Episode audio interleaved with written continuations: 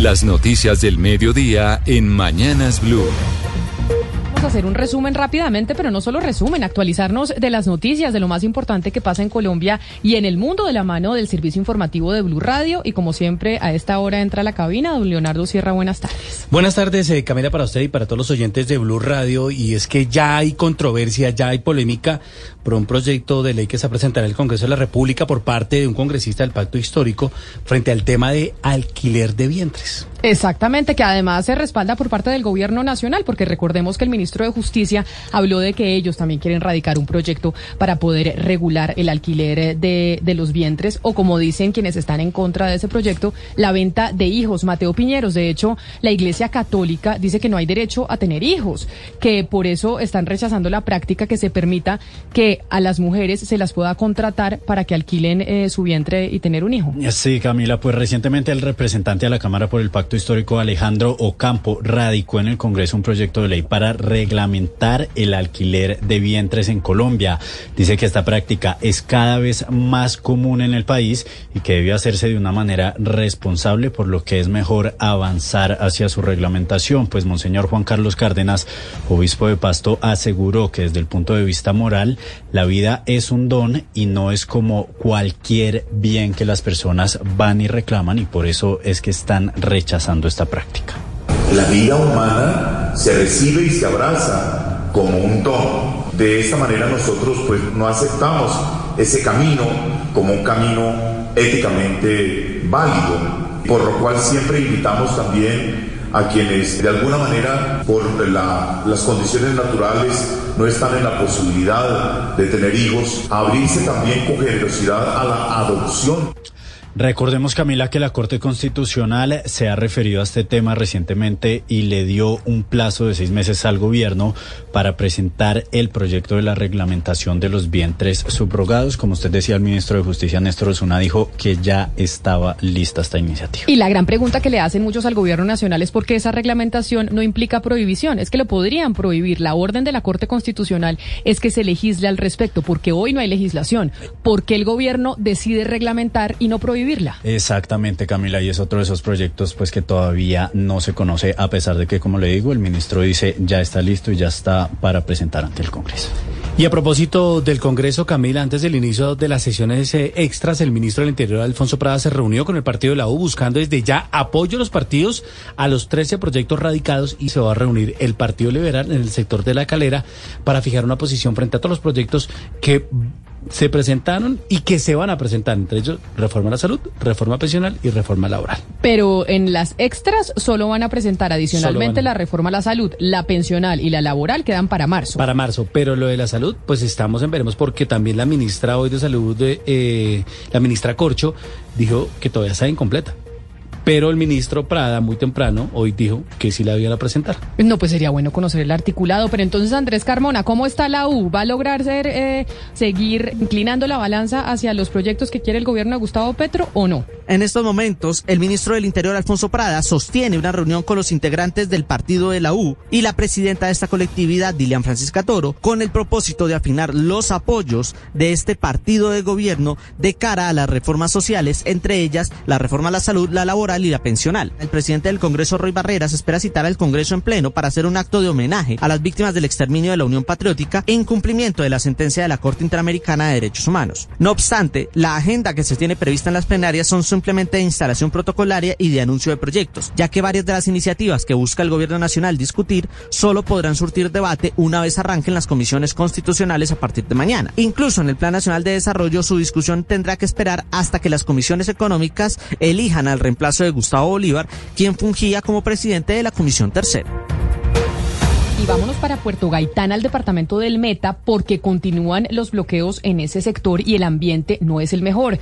Después de las revelaciones que hizo el gobernador de ese departamento, Juan Guillermo Zuluaga, donde aseguró que la protesta está infiltrada. Y en las próximas horas entonces, por cuenta de las denuncias, pues habrá una comisión del gobierno que se va a reunir con esas comunidades. Carlos Andrés Pérez. Una tensa calma se vive a esta hora en el municipio de Puerto Gaitán y las más de 10 veredas que hay sobre la vía a Campo Rubiales. Esto luego de que el gobernador del Meta, Juan Guillermo Zuluaga, asegurara que el paro no se justificaba y que los bloqueos estarían infiltrados por manos oscuras o grupos ilegales que delinquen en esta zona. Hoy una comisión del gobierno nacional liderada por la viceministra del Interior, la gobernación del Meta y la administración de Puerto Gaitán se reunirán en las próximas horas con la comunidad en el kilómetro 110 donde se encuentran uno de los bloqueos preocupación eh, desde la alcaldía de Tarazajo, Cauca de Antioquia, por la seguridad del municipio tras el cierre temporal de la fiscalía por el secuestro de funcionarios, donde se advierte que cerca de 25 mil víctimas se verían afectadas por esta decisión. Héctor David Santamaría. Para el alcalde del municipio, Mario Sierra, afirmó que aunque sienten mucho lo sucedido, los procesos de muchas víctimas se están viendo perjudicados. Además, fue una decisión totalmente desacertada, ya que, según él, pone en riesgo la tranquilidad del buen funcionamiento de la seguridad con la que venía el municipio, sobre todo en los últimos días. Nosotros vemos esto con mucha preocupación, con mucha preocupación porque nosotros vemos como desacertada eh, esa posición por parte de la fiscalía, porque realmente la ciudadanía no es la que no es la que debe pagar los rotos. Los funcionarios secuestrados por parte del clan del Golfo se encuentran en la ciudad de Medellín para continuar el proceso de atención y protección, mientras que la fiscalía lamentó que esto sucediera en uno de los 170 eh, municipios priorizados por la entidad. Y ahí eh, en Cúcuta fue asesinado un policía en medio de un operativo. A esta hora se están realizando un plan candado para dar con los responsables del asesinato. Richard Quiñones.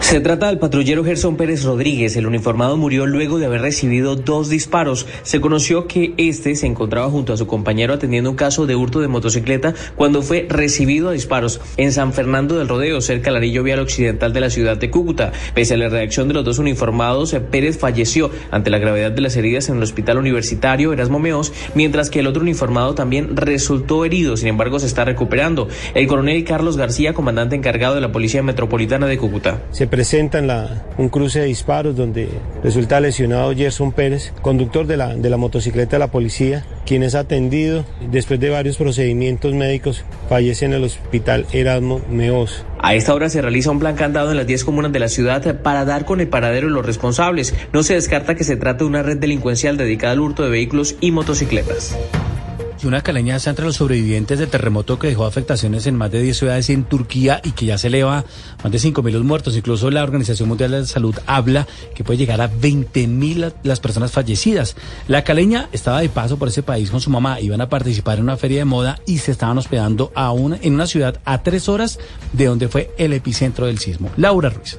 Kelly Echeverry, una empresaria caleña de 33 años, le relató a Blue Radio los momentos de tensión que vivió con su madre durante el terremoto de 7.8 grados en la escala de Richter y que hasta el momento deja más de 3.000 muertos en Turquía. Ella viajó a este país para participar en una feria de moda que iniciaba hoy 7 de febrero. Aún no sale del asombro. Había una lámpara colgante y la lámpara pendulaba de un lado al otro y a lo que pendulaba de un lado a otro se pegaba contra el mismo techo y estaban sonando las sirenas, los gatos estaban llorando súper duro, pero la gente no salía. Al siguiente día, el terremoto, Kelly y su mamá regresaron a Estambul por tierra. En ese viaje se dieron cuenta que las terminales de las principales ciudades eran todo un caos. No sé, era, era muy impresionante, como que todo el mundo estaba descontrolado, todo el mundo corría para un lado, corría para el otro. Kelly y su mamá tienen programado el vuelo de regreso a Cali para el 10 de febrero y esperan que no sea cancelado debido a la emergencia humanitaria que todavía atraviesa este país por favor, oigan esta noticia porque de verdad uno empieza a cuestionarse para qué necesitan estas cosas.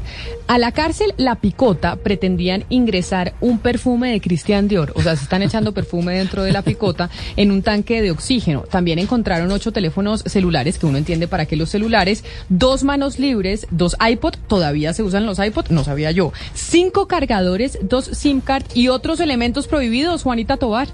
Sobre las 11 y 15 de la noche en la cárcel Picota de Bogotá, los guardias realizaron la inspección de un purificador de oxígeno y cuando lo pasaron por la máquina rayos X, las imágenes mostraron que había celulares y hasta un perfume Christian Dior dentro del tanque de oxígeno. Y se hallaron ocho teléfonos celulares, dos manos libres, dos iPods inalámbricos, cinco cargadores, un proyector Kodak, un control para proyector, un modem de internet y un trípode de color negro, además del ya mencionado perfume marca Christian Dior. Por estas y muchas otras medidas anticorrupción, que ya ha venido tomando el nuevo director del INPEC, el coronel Daniel Gutiérrez, fue amenazado hace 15 días, como lo anunciamos aquí, pero le llegó una nueva amenaza. Esta amenaza la firma el mismo grupo delincuencial que se hace llamar Los Magos y en el que le reclamaban que estaban cansados de sus medidas represivas. En la carta dice lo siguiente, ya que vemos que el director del INPEC está omitiendo la verdadera razón y motivo por el cual se ha creado este movimiento, el cual nace a raíz de los atropellos y abuso de autoridad. Nos ha llevado a declararle la guerra de una manera directa y esperamos prontos resultados o de lo contrario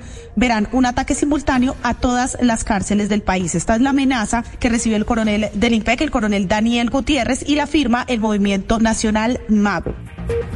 En un avión de la Fuerza Aérea partió desde Bogotá el equipo conformado por bomberos, policía y Cruz Roja hacia Chile para apoyar la atención de los grandes incendios forestales. Valentina Herrera. Este equipo está conformado por 20 bomberos de Cali especializados en la atención de incendios forestales, también cinco miembros de la Unidad de Rescate de la Policía Nacional y un paramédico de la Cruz Roja. La comisión, según el director de la Unidad Nacional de Gestión del Riesgo, Javier Pava, se creó atendiendo los requerimientos que hoy tienen las autoridades en Chile, esto teniendo en cuenta las tres regiones donde continúan las emergencias por los incendios. Un apoyo aéreo e igualmente unas brigadas directas en, en tierra que permitan ayudar el control de incendios. Estas brigadas van a estar integradas directamente por equipos especializados en extensión de incendios. El avión de la FAC además está equipado con dos Baby Bucket con el fin de aumentar la capacidad del traslado de agua. Este equipo colombiano estará al menos una semana acompañando a las autoridades en Chile, que también han recibido apoyo de países como España, Estados Unidos y México. La noticia internacional. El mundo, las autoridades de Siria y Turquía trabajan contra reloj para intentar rescatar a los heridos y desaparecidos. Sin embargo, las continuas réplicas y las condiciones meteorológicas de temperaturas bajo cero dificultan las labores de búsqueda. La situación más crítica es en el norte de Siria, zona controlada por Daesh, el mal llamado Estado Islámico, y rebeldes que están en contra del dictador Bashar al-Assad. Allí hay cuatro millones de personas desplazadas por la violencia y hace más de diez años que no reciben ayuda del gobierno sirio. La única ruta de acceso atraviesa el límite con Turquía, que tiene un solo paso fronterizo. Ya hay conversaciones para abrir corredores de ayuda humanitaria desde las partes de Siria. Además de los equipos de rescate de decenas de países, la ONU ya anunció una primera ayuda de 25 millones de dólares para dar apoyo humanitario a los afectados. Y mucha atención que ya se acaba de actualizar, la cifra de fallecidos sube a 6.326 y 25.000 heridos. Ya fue decretado el estado de emergencia en 10 provincias turcas por tres meses. La noticia deportiva. La noticia deportiva llega hasta ahora desde el norte de Bogotá, porque hoy no ha entrenado con Millonarios Daniel Ruiz que se perfila para irse al fútbol de Brasil en préstamo con opción de compra a Santos. El equipo donde jugó el Rey Pelé va a préstamo cercano al millón de dólares. Millonarios eh, hace una opción eh, de compra en el contrato cerca a las cuatro millones de dólares y se guarda un porcentaje para una futura venta del volante 10 de tan solo 21 años. Las principales tendencias en redes sociales más de 32 mil trinos, las palabras Rodolfo y Santander continúan siendo tendencia en Colombia luego de que en las últimas horas circulara un audio en redes sociales del político Emiro Arias, quien aseguró que Rodolfo Hernández se había reunido tres veces con el presidente Gustavo Petro en busca de apoyo para ser candidato a la gobernación de Santander. Sin embargo, las directivas del pacto histórico desmintieron dicha información e informaron que no es cierto que se tengan definidas candidaturas en dicho departamento. Talks.